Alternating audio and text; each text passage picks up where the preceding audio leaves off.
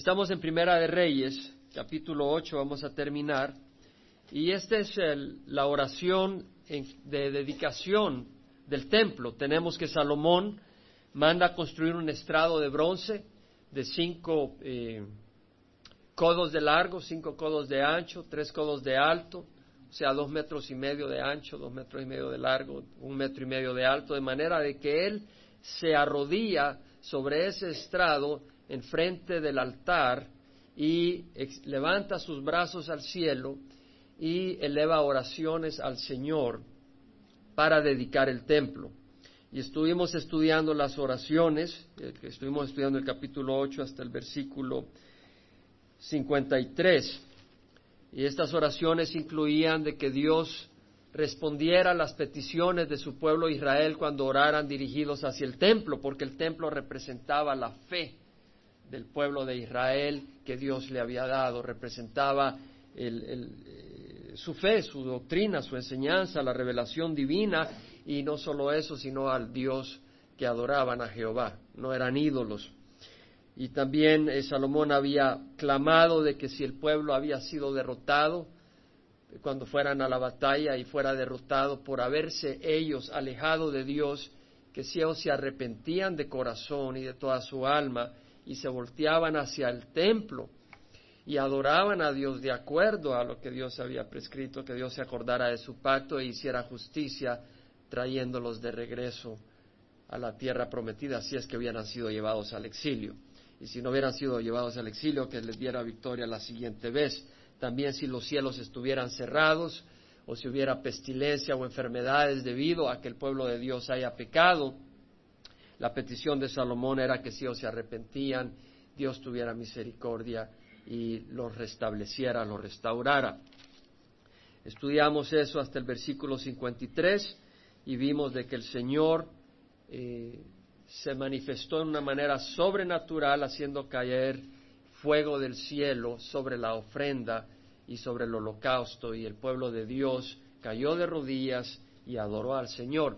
Y recordamos y hicimos una asociación de que nosotros somos llamados a presentar nuestras vidas como sacrificios vivo y santo, aceptable a Dios, y Dios envía su fuego, porque dijo eh, Juan Bautista, yo os bautizo con agua, pero viene alguien detrás de mí, al que no soy digno de quitar sus sandalias, pero Él los bautizará con el Espíritu Santo y con fuego.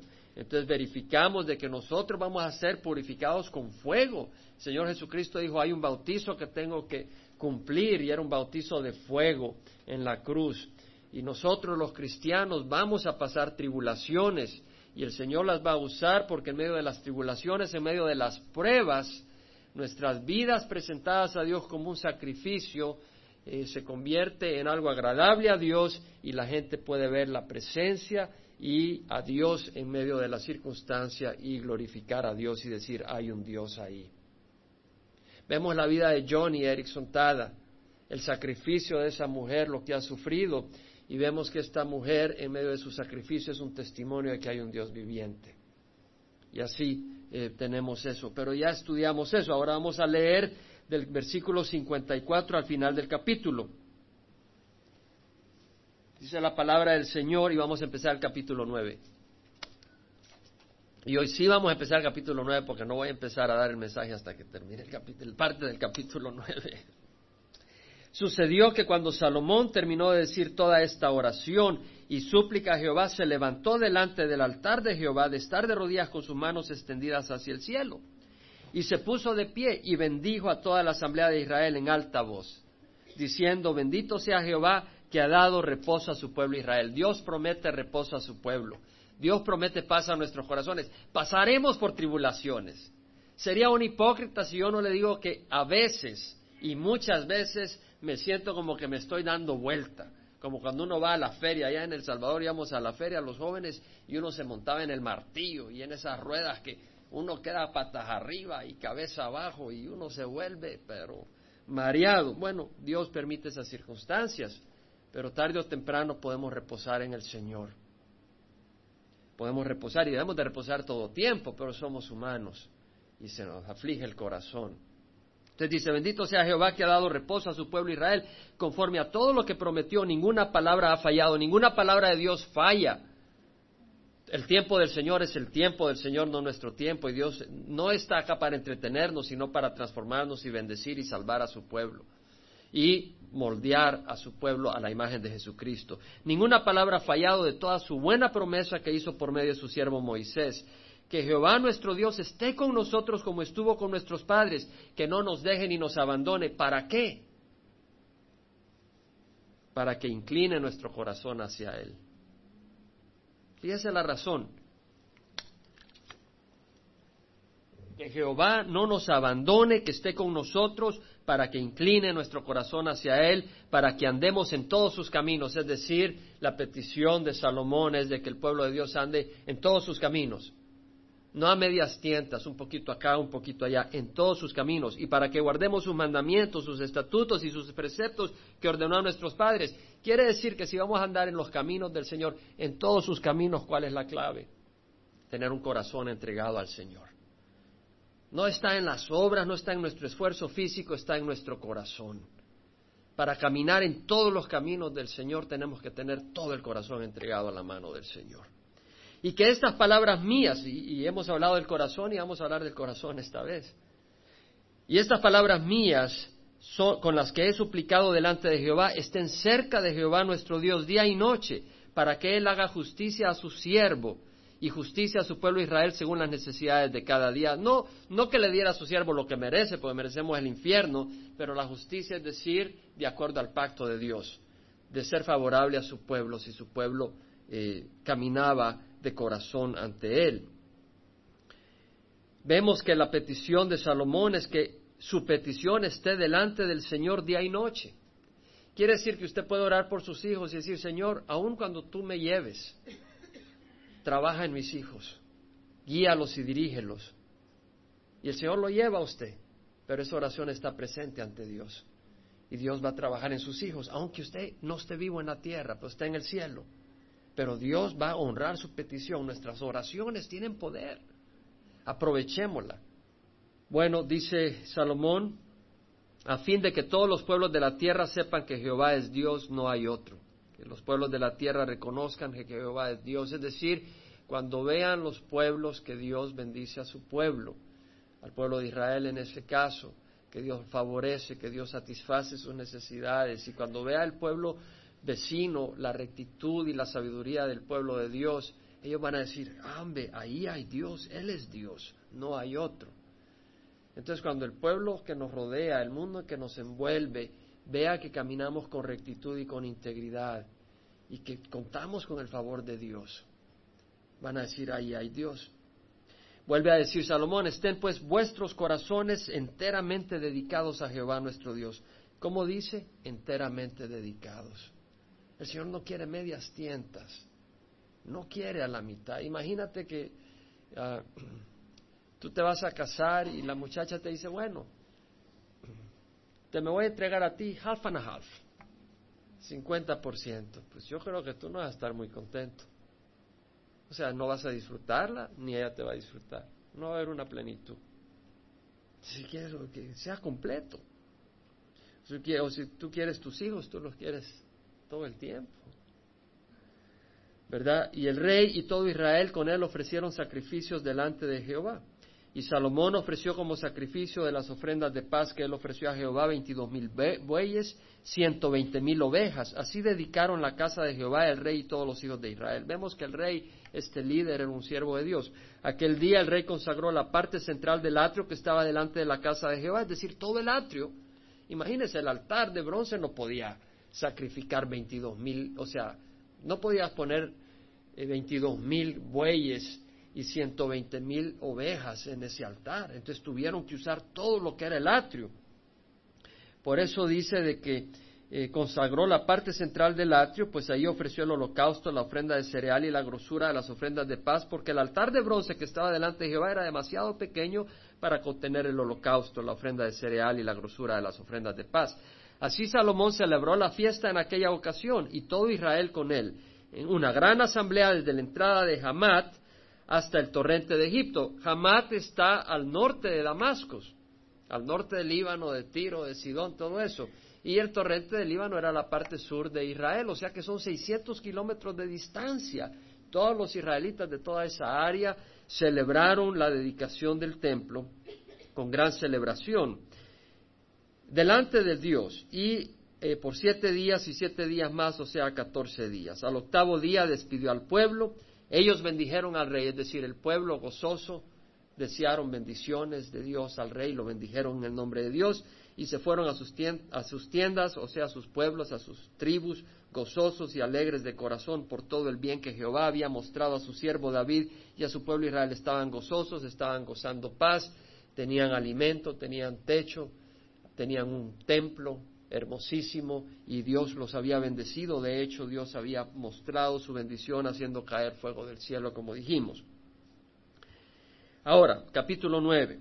Sucedió que cuando Salomón había acabado de edificar la casa de Jehová, la casa del rey y todo lo que Salomón deseaba hacer, acuérdese, la casa de Jehová le tomó siete años y su palacio y todo el complejo del rey le tomó trece años, estuvo veinte años toda la construcción.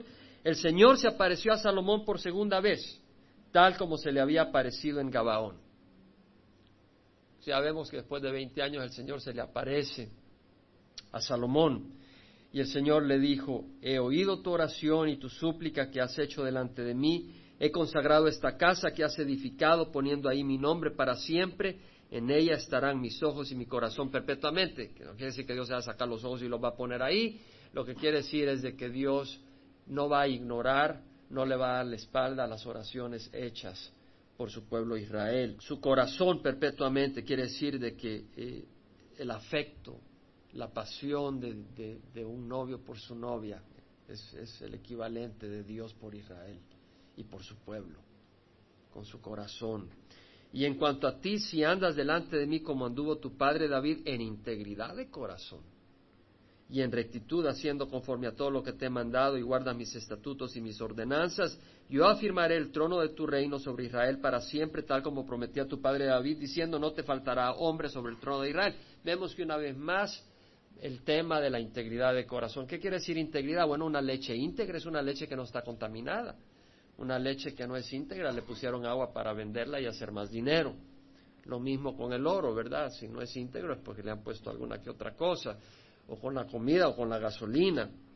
Y tú no vas a andar el carro con una gasolina que le han echado un poquito de agua para hacer dinero porque te vas a quedar en el desierto. Dios quiere que seamos íntegros de corazón, es decir, que nuestro corazón esté totalmente entregado a Él. Yo afirmaré el trono de tu reino sobre Israel para siempre, tal como prometía tu padre David. Ahora, versículo 6, pero si en verdad vosotros o vuestros hijos os apartáis de mí y no guardáis mis mandamientos y mis estatutos que he puesto delante de vosotros, y os vais y servís a otros dioses y los adoráis, entonces cortaré a Israel de sobre la faz de la tierra que les he dado. ¿Por qué cortaría Dios a Israel de la faz de la tierra? Porque si ellos no están caminando en la luz de Dios, si ellos no están caminando en la luz de Dios, ellos no están representando al Dios que los ha llamado.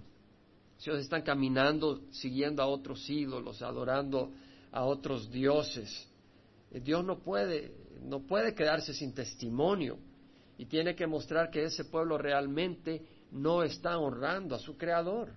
Y Dios lo disciplina y de esa manera los pueblos se pueden dar cuenta de que Dios no es un Dios que tolera el adulterio, no es un Dios que tolera la idolatría, no es un Dios que es compatible con todas esas locuras, porque eso es engaño, eso es cáncer, eso es enfermedad, eso es eh, engaño de Satanás.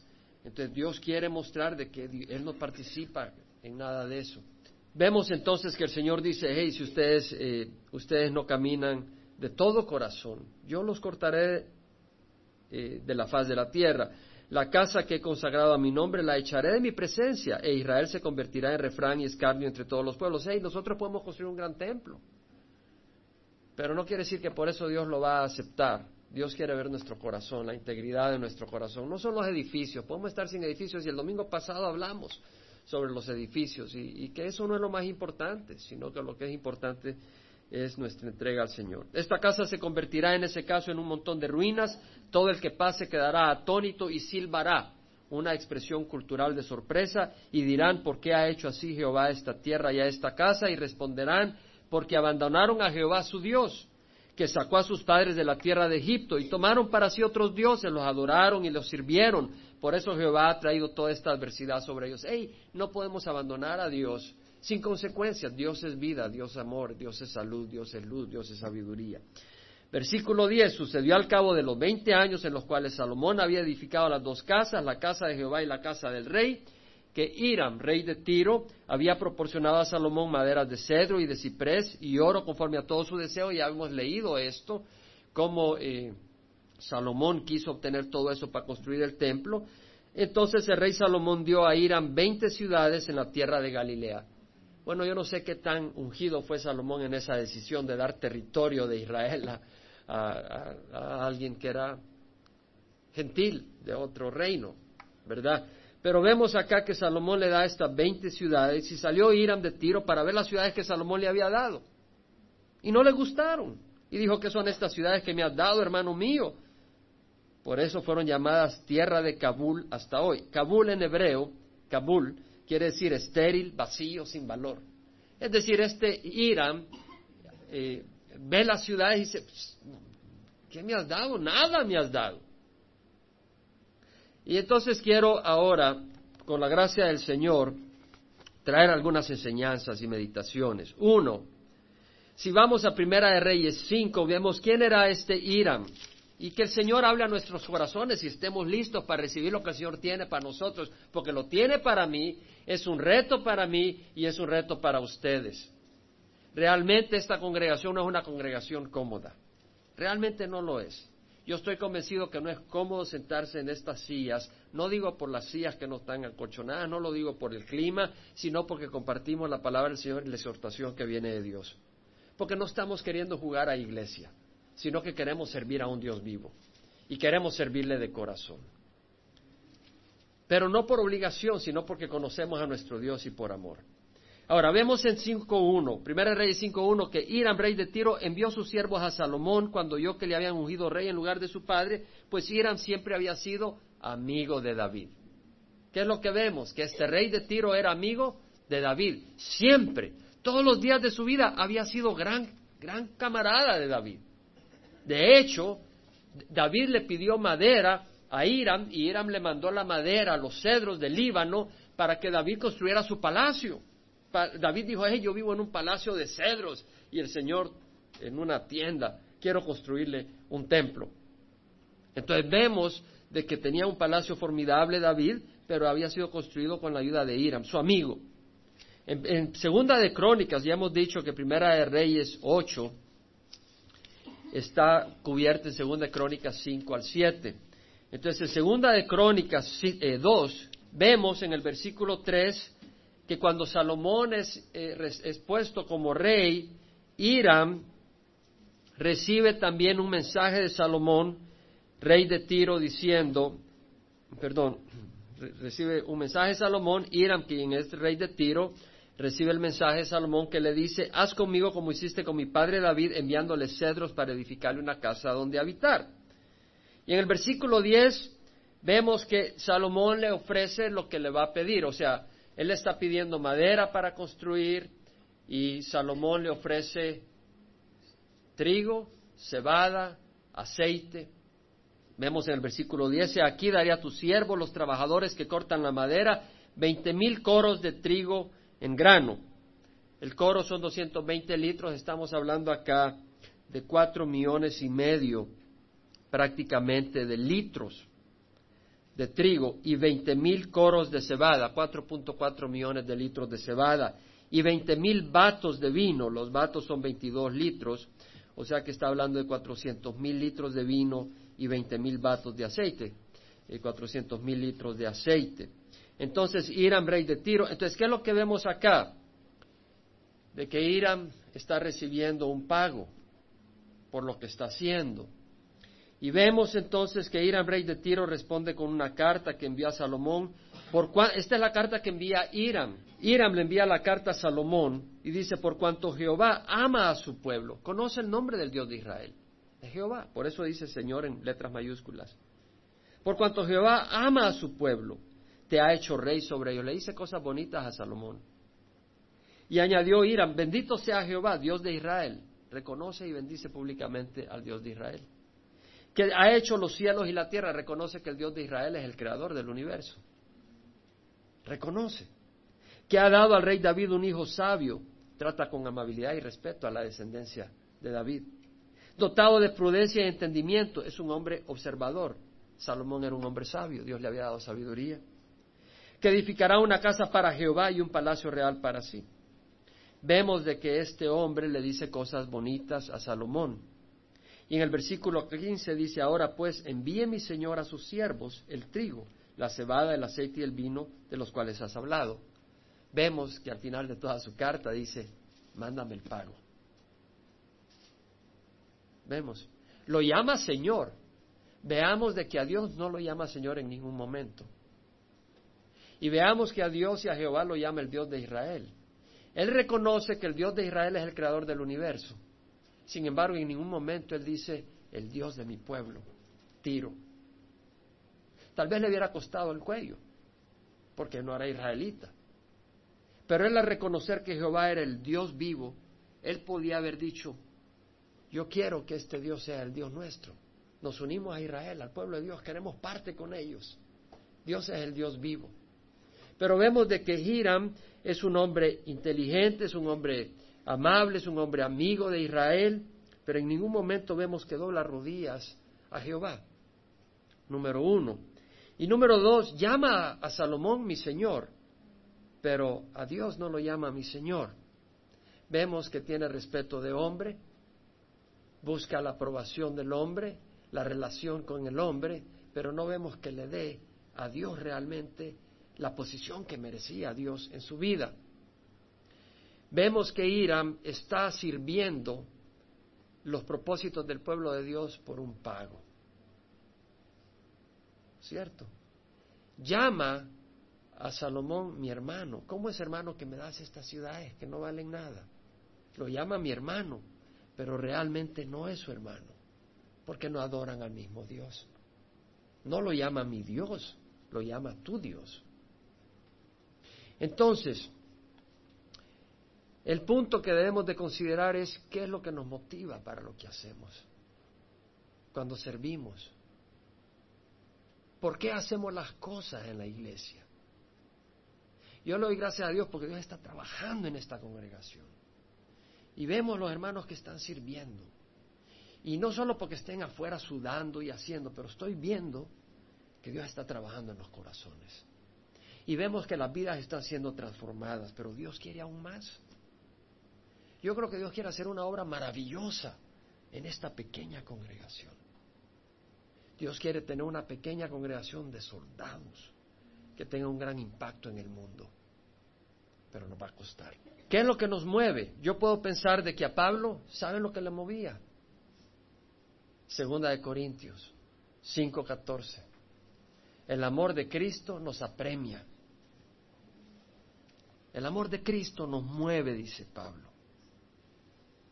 No es un salario, no es un pago, sino que lo que me mueve es el amor de Cristo. El amor de Cristo nos apremia habiendo llegado a esta conclusión que uno murió por todos, por consiguiente todos murieron. Y por todos murió, para que los que vivan ya no vivan para sí, sino para aquel que murió y resucitó por ellos. Pablo sabía que él ya no vivía para sí, sino para Cristo. Pablo vivía para servir a Cristo. Ahora, tú puedes servir a Cristo externamente. ¿Cuál es la motivación? La motivación de Pablo era el amor de Cristo. Pablo había recibido el amor de Cristo hacia los demás. Pablo sabía que el mundo tenía que oír el Evangelio y Pablo recorrió el mundo para llevar el Evangelio y traer salvación a todo el mundo que podía. Y aún a los judíos, a pesar que él fue llamado apóstol de los gentiles y llamado para los gentiles, pero él predicó el Evangelio primero a los judíos donde podía. Y los judíos le cerraban la puerta de acuerdo a lo que Dios había planeado y luego compartía con los eh, gentiles. Juan Knox de Escocia no oró dame dinero. Él no oró diciendo dame futuro, dame posición, dame educación. Él oró clamando, diciendo, oh Dios, dame mi patria o moriré. Así oró Juan Knox, un gran siervo de Dios. En Romanos 9.1 vemos el corazón de Pablo. hacia el pueblo judío, a pesar que él fue llamado apóstol de los gentiles. Digo la verdad en Cristo, no miento, dándome testimonio mi conciencia en el Espíritu Santo de que tengo gran tristeza y continuo dolor en mi corazón porque desearía yo mismo ser anatema, separado de Cristo por amor a mis hermanos, mis parientes según la carne. Pablo dice, si yo pudiera ser maldición y ser separado y castigado para toda la eternidad, si eso haría que el pueblo de Israel viniera a Cristo, yo pagaría ese precio. Yo no pudiera decir eso, hermanos.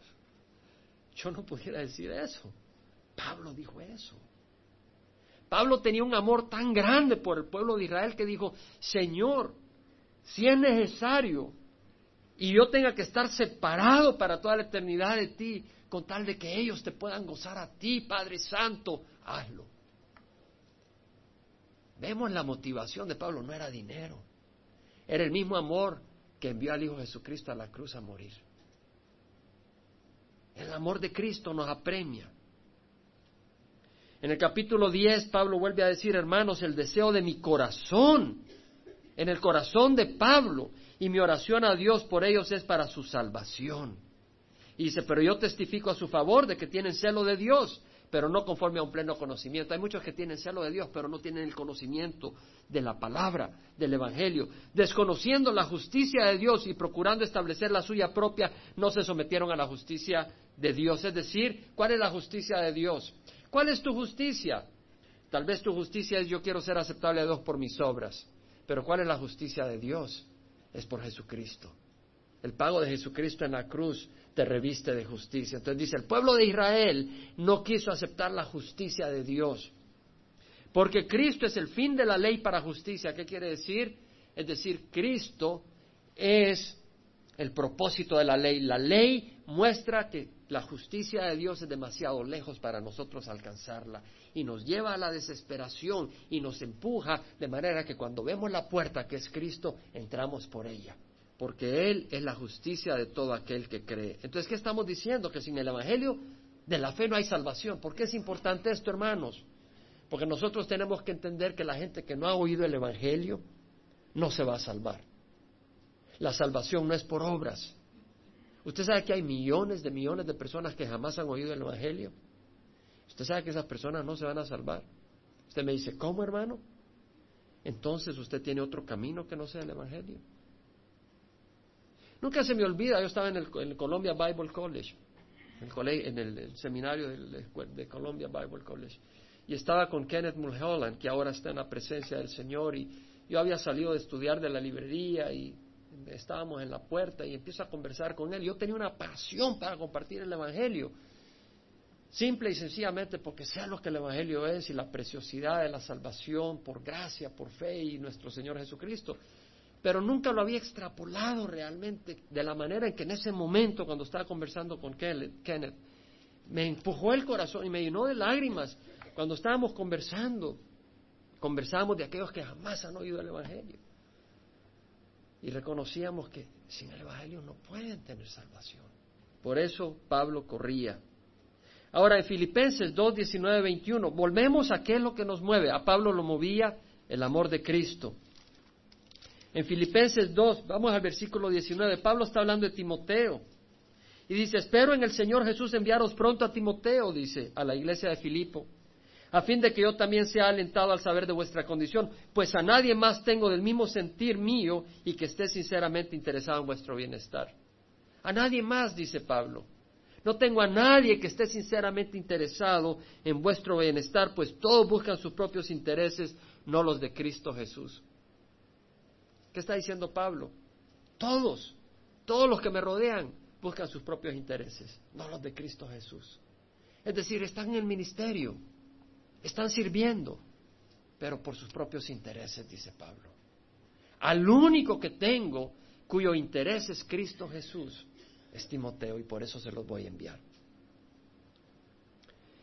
K.P. Johanan, que es el fundador de Gospel for Asia, una organización evangelio para Asia que tiene miles de iglesias, miles de evangelistas, eh, como 59 escuelas bíblicas en 10 países en Asia, y es un ministerio tremendo, han recibido persecución, muchos han eh, dado sus vidas. ah, dice, haciendo referencia a este pasaje de, de Filipenses, y de los que no tienen sus propios intereses en Cristo, sino sus propios intereses, dice, si no era dinero lo que buscaban era posición. Si no era posición, entonces algún tipo de aprobación o tenían alguna agenda escondida. En 2 Timoteo 1:15, Pablo dice, todos los que están en Asia me han dado la espalda, entre los cuales están Figelo y Hermógenes. ¿Por qué le habían dado la espalda? Habían empezado bien. ¿Qué quiere decir darle espalda? Que va caminando contigo, pero después te da la espalda. Empezaron caminando, pero le dieron la espalda. En 2 Timoteo 4:10 habla de Demas, que antes envía a Demas un saludo en una de las cartas de Pablo. Y ahora en 2 Timoteo Pablo habla de este Demas. Tristemente dice, Demas me ha abandonado, habiendo amado este mundo presente, y se ha ido a Tesalónica. ¿Cuál es lo que escribe Pablo sobre Demas? Que este hombre ha amado el mundo presente y se ha ido para Tesalónica. Esa es lo que, ese es el testimonio que da Pablo de Demas. Yo me hago una pregunta, ¿cuál va a ser el testimonio con el que vamos a entrar al otro mundo? Cuando dejemos a este mundo, ¿cuál va a ser el testimonio de Jesucristo sobre nosotros? ¿Hemos amado el mundo presente o bien, siervo bueno y fiel, sobre poco fuiste fiel, sobre lo mucho te pondré?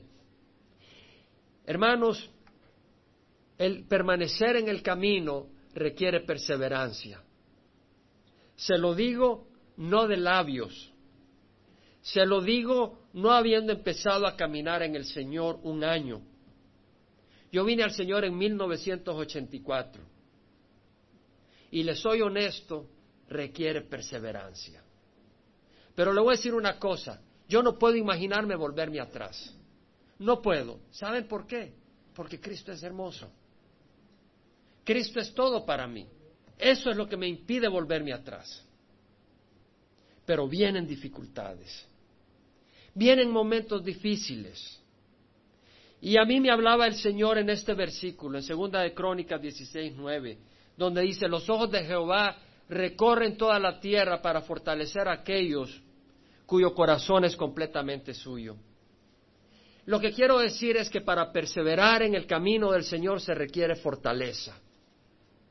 Y lo que quiero decir que para perseverar y recibir la fortaleza que tú necesitas, ¿sabes cuál es la clave? Ahí lo dice, para fortalecer a aquellos cuyo corazón es completamente suyo. La clave es entregarle tu corazón al Señor.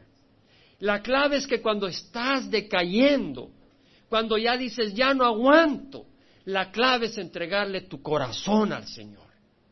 Y decirle, Señor, agarra mi corazón porque si yo me estoy queriendo desviar, si yo me estoy queriendo rajar en el camino, es porque hay una opción que está presentándose en el horizonte que me está llamando la atención y eso es un corazón dividido.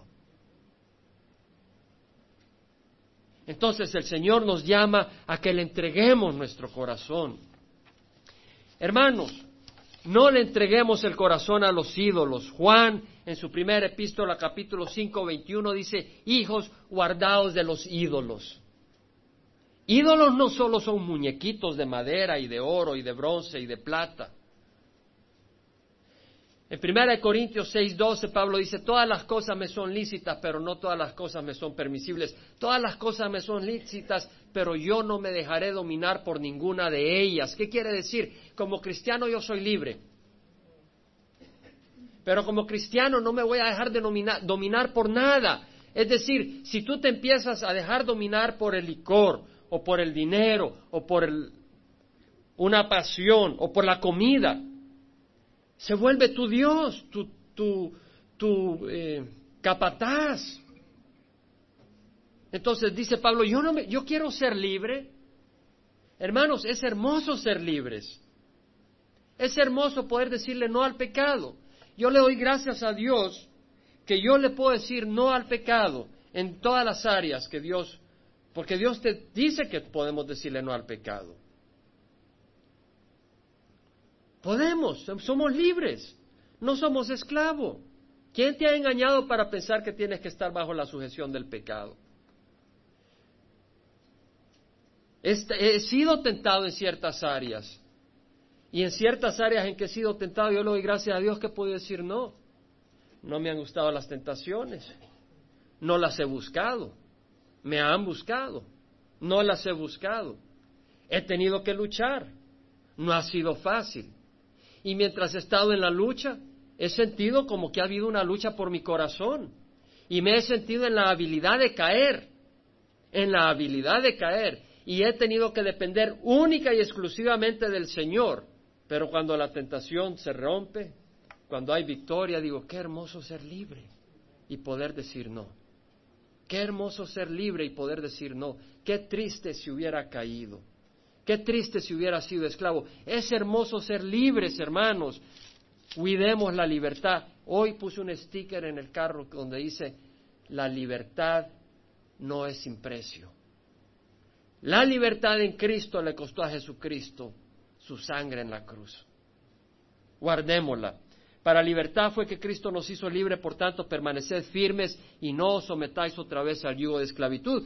En, Roma, en Gálatas 5.13 dice Pablo, hermanos, a libertad fuiste llamados, pero no uséis la libertad como pretexto para la carne, sino servíos por amor los unos a los otros. Es decir, somos libres para servirnos, como dice Pablo, el amor de Cristo nos apremia, habiendo llegado a una conclusión que uno murió por todos, por consiguiente todos murieron y por todos murió para que los que vivamos no vivamos para nosotros, sino para aquel que murió y resucitó. Entonces estamos viviendo para servir a otros, no para servirnos a nosotros. Ese es el corazón que Dios quiere un corazón que no está dividido.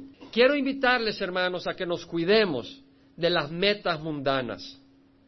Quiero cuidarnos, hermanos, ¿cuáles son las metas mundanas? Educación, carrera profesional, posición, lujos, riquezas, placer, avaricia, codicia, afanes temporales. ¿Quiere decir que usted no se eduque? No. Pero tenga cuidado con las metas temporales. Son esas metas para servir a Dios o para servirse a usted mismo. Son esas metas para ser un siervo de Dios equipado para la obra de Dios o para lograr fama y posición y dinero y poder y admiración e influencia. Cuidémonos. Pablo, en Primera de Timoteo, nos enseña, Primera de Timoteo capítulo 1, versículo, no, es capítulo 6, donde dice en el versículo 10, la raíz de todos los males es el amor al dinero por el cual codiciándolos algunos se extraviaron de la fe. Se extraviaron de la fe, se separaron de la fe. ¿Por qué? Por el amor al dinero. La raíz de todos los males es el amor al dinero, por el cual codiciándolos algunos se extraviaron de la fe. Hermanos, yo me he memorizado estas secciones no para predicarlas. Yo me las he memorizado para mí mismo, hermanos. Y yo siento la necesidad constantemente en este lugar la cuna de la codicia y del materialismo, de recordarme estas cosas, porque constantemente estoy siendo retado a posiciones económicas, a, lujos, a, a prosperidad económica, y constantemente me doy cuenta que si el Señor no me habla con su palabra, yo caigo como pájaro muerto en la trampa. La raíz de todos los males es el amor al dinero, el cual codiciándolos algunos se extraviaron de la fe y se torturaron con muchos dolores. Pero tú, hombre de Dios, huye de estas cosas. Hermano, esto es para nosotros y para nuestros hijos. No quiere decir huye de un salario, no quiere decir huye de pagar tus gastos. Estamos hablando del amor al dinero. Huye de estas cosas. ¿Y qué dice Pablo? Sigue la justicia, la piedad, la fe, la justicia la rectitud, lo que es bueno, lo que es santo, lo que es piadoso. La piedad, la fe, el amor, la perseverancia y la, y la amabilidad. Pelea la, pelea la buena batalla de la fe, echa mano de la vida eterna a la cual fuiste llamado. Hemos sido llamados a la vida eterna y hay una batalla. No es un campo de juego, no es un campo de diversión, es un campo de batalla. Pelea la buena batalla de la fe. Es una batalla, hermanos. Entonces, ¿qué es lo que quiero decir? Que nos cuidemos porque este mundo está tratando de seducirnos. En segunda de Timoteo, hermano, este mensaje es para ustedes, pero es para mí. Créamelo. Si yo acá lo estoy compartiendo es porque le estoy pidiendo al Señor, compártelo. Pero créanme lo que yo no se los estoy predicando, yo se los estoy compartiendo. ¿Me entiende la diferencia? Es decir, este mensaje es para mí también. Según de Timoteo 3, versículo 1, Pablo dice, debes de saber, debes de saber, tú debes de saber que en los últimos días vendrán tiempos difíciles. Hermano, estos son tiempos difíciles. Y Pablo dice, debes de saber, hermano, mi corazón se desgarra al ver las luchas que tienen nuestros hijos por las atracciones del mundo. Yo le doy gracias a Dios porque tengo un hijo varón de 22 años que vive en mi casa y que estudia y que trabaja y está viviendo una vida productiva, pero yo veo la lucha que tiene Satanás contra él para inutilizarlo y para que él no esté en un fuego con el Señor. Y veo que esa lucha va contra todos los miembros de mi familia. Pero mi respuesta no es desanimarme. Mi respuesta es seguir adelante. ¿Cuál es tu respuesta? Depende en dónde tienes los ojos. Depende si tienes una opción. Yo no tengo una opción. Mi opción es seguir a Jesucristo. Es mi única opción.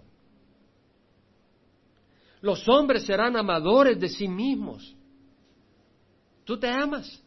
¿Sabes qué es lo mejor? Amar a Dios. Porque si tú te amas, de veras, lo más sabio que puedes hacer es amar a Dios. Porque sabes, al amar a Dios, cuando este mundo se acabe, tú tendrás un lugar en la Nueva Jerusalén, caminarás sobre calles de oro, recibirás el amor del Padre, ya no habrá enfermedad ni dolor, reinarás con el Señor. Una fiesta, pero fabulosa. Y, y, y no te tienes que emborrachar para olvidarte los problemas. Entonces, si tú amas, te amas a ti, ama a Dios. Y si tú te amas a ti sin Dios, entonces eres un esclavo de los placeres, de los excesos. Es como que el carrito diga, pues yo no estoy satisfecho con la gasolina en el, en el, en el tanque. Yo quiero gasolina en todo el carro. Y explota. Nomás llega el dueño y lo arranca y explotó el carro. Y así, los jóvenes quieren sexo aparte del matrimonio no en su lugar apropiado. O tú quieres esto y lo otro, está fuera de lugar y no en la manera que Dios tiene establecido y es una explosión, no es beneficioso. Los hombres serán amadores de sí mismos, ávaros, jactanciosos, soberbios, avaros, amadores del dinero, jactanciosos y soberbios, hermanos. Y yo le hablo a los jóvenes, cuídense. Yo veo en la juventud de hoy en día una arrogancia. No estoy hablando de los jóvenes de nuestra congregación, pero cuídense. Cuídense realmente. Yo veo una arrogancia en la juventud de hoy en día, en la manera de hablar, en la manera desafiante de comportarse.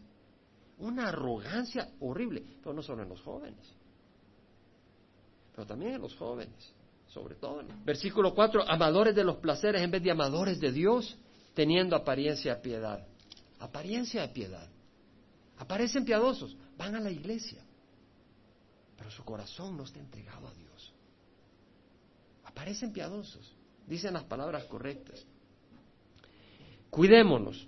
Estaba viendo unas encuestas ayer y ya no me quedo más tiempo para verlas, pero las quiero compartir con ustedes, porque es importante ver de que estamos en un campo minado, que fue el mensaje que hablamos hace como cuatro domingos, pero estamos ahora en otro sentido.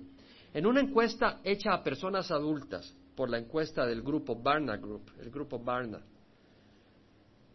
hecha el 28 de marzo del 2005, reporta que el 41% de los adultos hispanos de Estados Unidos no visitan una iglesia ni se involucran en una iglesia, el 41%. Quiere decir, hermanos, que la comunidad hispana de Estados Unidos, prácticamente la mitad, no tiene que ver nada con ninguna iglesia. Esa es la influencia que rodea al pueblo hispano.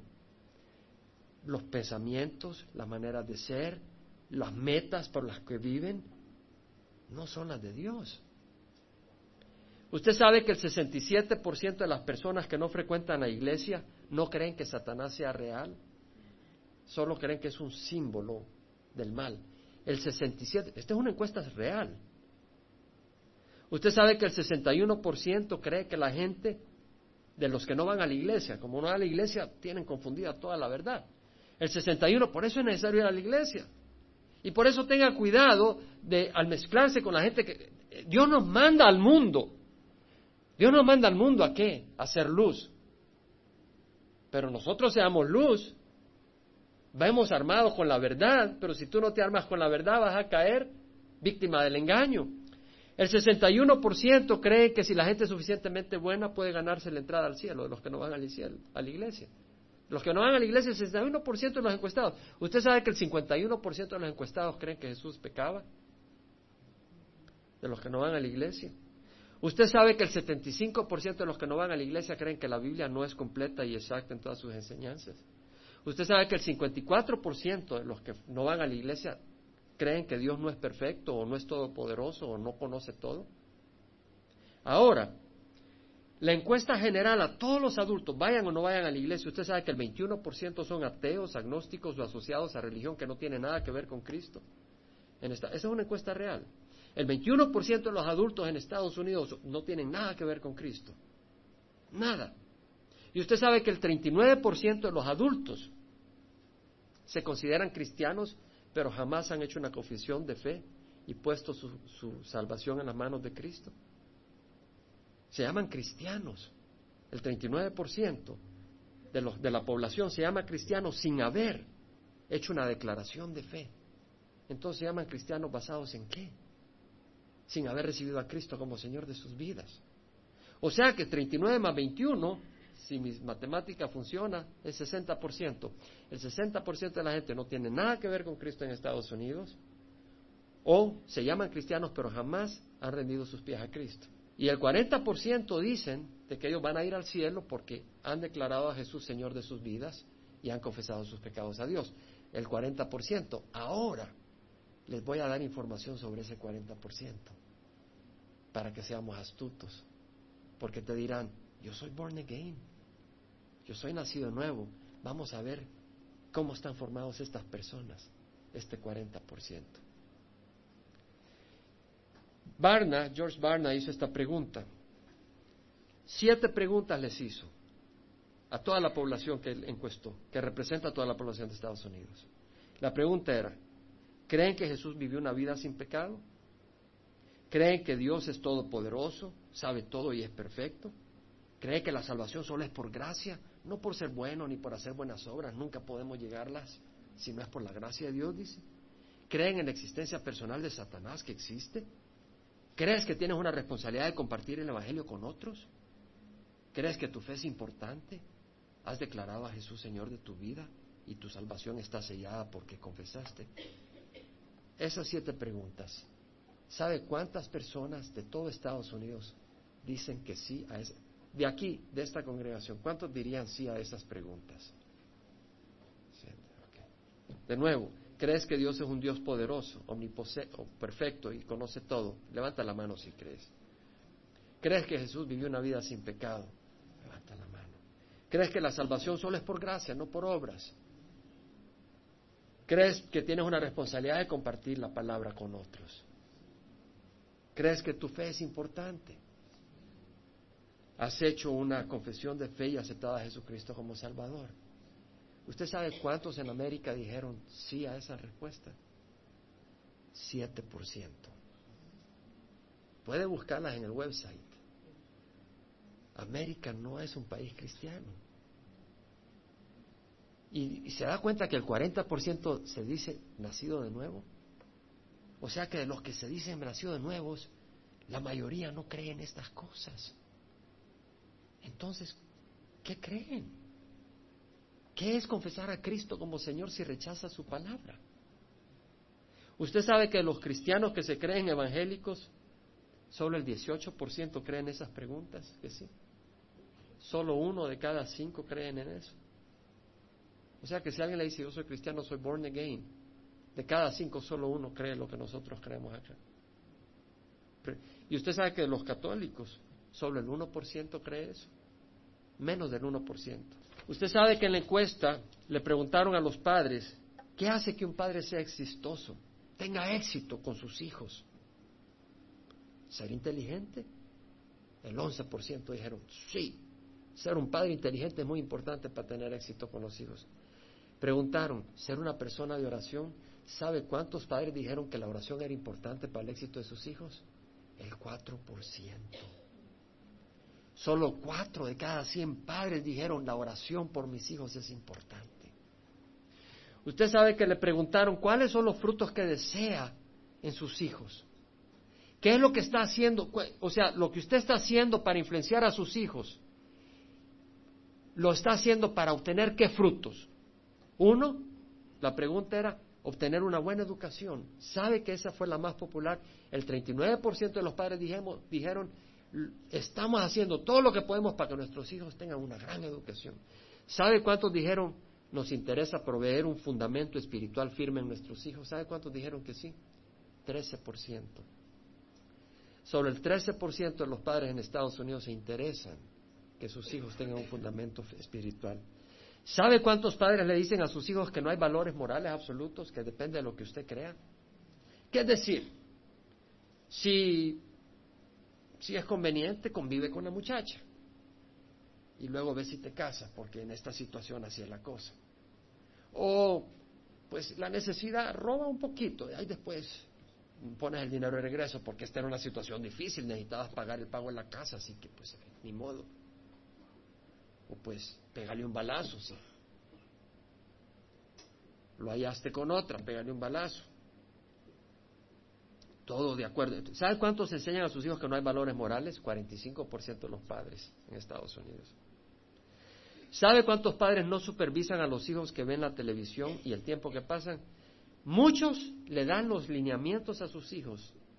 Le dan los lineamientos de qué ver y qué no ver y cuánto tiempo pasar en la televisión. Hermanos, es como que usted venga y agarre un cuchillo y se lo dé a un niño de tres años y le diga, no lo vayas a agarrar del lado filudo. ¡Ey! Supervíselo. Supervíselos. Porque un niño de 7, 8, 9, 10 años, usted enciende la televisión y ve unas barrabasadas que son interesantes para ellos, pero destruyen su mente y su corazón. ¿Sabe cuántos padres no supervisan lo que los hijos ven en la televisión? El 56%. Y tal vez aquí habemos algunos. Entonces, hermanos, Dios le está hablando. ¿Usted sabe cuántos padres que se dicen nacidos de nuevo dicen que la salvación de sus hijos es un asunto crítico para la formación de sus hijos? O sea, ¿cuántos padres que se llaman nacidos de nuevo consideran el que sus hijos sean salvos y nacidos de nuevo importante? Solo el tres de cada diez padres dijeron que eso era importante. ¿Qué estoy queriendo decir, hermanos? Que la iglesia está seducida por el mundo. ¿Sí? Que ha habido seducción en la iglesia. En la, y que la iglesia no es lo que vemos, sino un grupito dentro de lo que vemos la iglesia viva por la que el Señor va a venir y la que el Señor va a arrebatar. Es una iglesia reducida. No te dejes engañar. Dice K.P. Johanan, una persona, basta una persona para arrancar las fuerzas de la oscuridad y establecer un testimonio para la gloria de Dios. La historia es testigo de esta verdad al recordarnos a individuos tales como Martín Lutero, que se levantó contra las falsedades y los abusos que, habían en la iglesia, el comercialismo, el engaño, como Moisés, un hombre que se levantó para servir a Dios, como Elías, que se levantó cuando el pueblo estaba tirado en idolatría y adorando a Baal. Y él fue un hombre que se entregó a las manos de Dios para el propósito de Dios. En cada generación hay individuos quienes escogen ascender de arriba de la norma poniendo sus caras como pedernal, así como Jesucristo la puso cuando fue para Jerusalén, y así lograr grandes cosas por Dios. Yo creo que Dios aquí está llamándonos a que pongamos la cara como pedernal y caminemos como verdaderos cristianos, no como cristianos de mentirita. Satanás ha hecho un gran trabajo engañando al cuerpo de Cristo por adentro. El cristianismo se ha redefinido para así acoplarse a la sociedad moderna. Ahora el cristianismo es buen negocio para producir dinero. La música cristiana y la industria del entretenimiento se han agigantado mientras la palabra de Dios se vende como baratija por dinero. La auténtica vida cristiana de rendimiento y obediencia se avienta fuera considerada como legalismo. Esa iglesia es legalista. Yo he oído comentarios hace poco de una persona que supuestamente no va a Calvary Chapel porque son muy rígidos. ¿Rígidos? Una iglesia que muestra la gracia de Dios como Calvary Chapel. Lo que pasa es que quieren estar afuera de la palabra de Dios. Usted sabe, dice K.P. Johanan, más de dos mil millones de personas no conocen a Jesús, van destinados al infierno. ¿Qué quiere decir? que nosotros los que conocemos la verdad tenemos que hacer algo al respecto. Eso es lo que quiere decir. Van pereciendo para toda la eternidad mientras la iglesia se muere de risa diciendo que es una manifestación del derramamiento del Espíritu Santo en los últimos días. ¿Por qué? Porque muchos dicen que el tirarse en risas es un derramamiento del Espíritu Santo. Dice, estás loco. En vez de pensar que hay millones de personas muriéndose, estás con doctrinas locas. En vez de poner nuestras vidas para servir los propósitos de Dios, tratamos miles de maneras para que el Dios Todopoderoso sea nuestro servidor, que satisfaga nuestros sueños y deseos. Mis hermanos y hermanas, esto no es cristianismo, dice Kepi Johanna. W. A. Tozer, profeta para el siglo XX, dice que este mundo es un campo de diversión en lugar de un campo de batalla, ha sido aceptado en la práctica por la mayoría de los cristianos. Ellos voltean a ambas direcciones, disfrutando a Cristo y al mundo también. Hey, nosotros somos cool. El cristianismo se encuentra tan enmarañado en el mundo que millones nunca adivinarán qué tan radicalmente han quedado de cortos ante el modelo del cristianismo dado en el Nuevo Testamento. Lo mundano es aceptado como parte de nuestra manera de vivir. Quiero terminar con 2 Timoteo, quiero que me acompañen. Capítulo 1, perdón, capítulo 2 versículo 1. Dice, tú pues, hijo mío, fortalécete en la gracia que hay en Cristo Jesús. Dios nos quiere fortalecer. ¿Cómo nos va a fortalecer? ¿Porque lo merecemos? No, por gracia. Amén. Por gracia. Pero ¿qué quiere Dios? Que le demos el corazón. Dios no nos puede fortalecer si no le damos el corazón. A veces me siento de caer, hermanos. Hermano, sí. ¿Y sabe qué es lo que Dios me dice? Examina tu corazón porque yo no te estoy dejando de dar mi poder. Dios no nos quita su poder. Es cuando nuestro corazón, sin darnos cuenta, está considerando opciones que no son de Dios. Versículo 3, sufre penalidades. Ay, hermano, me han dado la espalda, me han despreciado, me siento desanimado, dice Dios. Así que entonces tú estás haciendo las cosas para que te digan, oye, qué buen anciano, qué buen pastor, qué buen director de música. Y cuando te dan la espalda ya estás desanimado. Ahora entiendo cuál es tu paga. Yo creía que lo hacías por amor a mí. Sufre penalidades conmigo como buen soldado de Cristo Jesús. Ningún soldado en servicio activo se enreda en los negocios de la vida diaria a fin de agradar al que lo reclutó como soldado. Hermano, este mensaje de Dios para nosotros. Vamos a pararnos. Padre Santo, yo te doy gracias, Señor, porque tú nos hablas. Pero no nos hablas para desanimarnos, Padre, ni para regañarnos, sino que nos enseñas el camino, Padre. Un camino de abundancia, un camino de paz, pero un camino de sufrimiento. Porque tú has dicho que todos los que quieran vivir piadosamente serán perseguidos. Y la persecución puede venir de distintas direcciones. Habrán desprecio, habrán malos entendidos. Satanás usará personas para decir cosas que no son, calumnias, esto y lo otro. Satanás usará todo lo posible y puede que nos sintamos solos y que efectivamente aparte de ti estemos solos en el mundo, solos, abandonados, traicionados, engañados, calumniados. Puede que estemos en esa condición pero no estamos solos si estamos contigo y si a ti es a quien estamos sirviendo, Señor. Y si ese es el caso, seguiremos adelante. Señor, yo te ruego que a cada uno de los que estamos en esta congregación, hoy tú, les hables en su corazón. Y cada uno en su corazón diga, Señor, te entrego mi corazón. Hoy te entrego mi corazón para servirte, seguirte sin mirar atrás. Señor, dame un corazón fiel, porque tú mereces mi fidelidad. Señor, derrama tu Santo Espíritu en esta reunión. Derrama tu Espíritu en cada uno de los que estamos acá. Derrama tu Santo Espíritu, Señor. Limpia. Si alguien está caminando en pecado, rompe las cadenas en nombre de Cristo Jesús. Porque estamos proclamando al Cristo vivo, que ha roto cadenas de muchos, está rompiendo cadenas de muchos y hoy romperá más cadenas. En nombre de Cristo Jesús rogamos, Señor, que rompas todo engaño que Satanás nos ha enviado para desviarnos del curso que llevamos, la meta que llevamos. Señor, si estamos tratando de complacer a fulano o a mengano, ganarnos aprobación, obtener fama, esto, el otro. Señor, limpia nuestro corazón.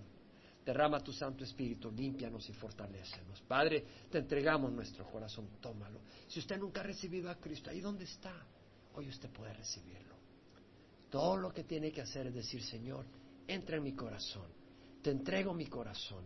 El sacrificio de Jesús en la cruz paga todos los pecados. Hermanos, hermanas, el sacrificio de Jesús en la cruz es, es poderoso. Si hubiera otro camino, Jesús no hubiera entrado a la cruz, pero era el único camino. Y en la cruz Él pagó por todos sus pecados y los míos. Todo lo que tiene que hacer ahí donde está, reciba a Jesucristo. Si alguien acá que no ha recibido a Jesucristo, quiere recibir a Jesucristo, levante la mano, vamos a orar por usted.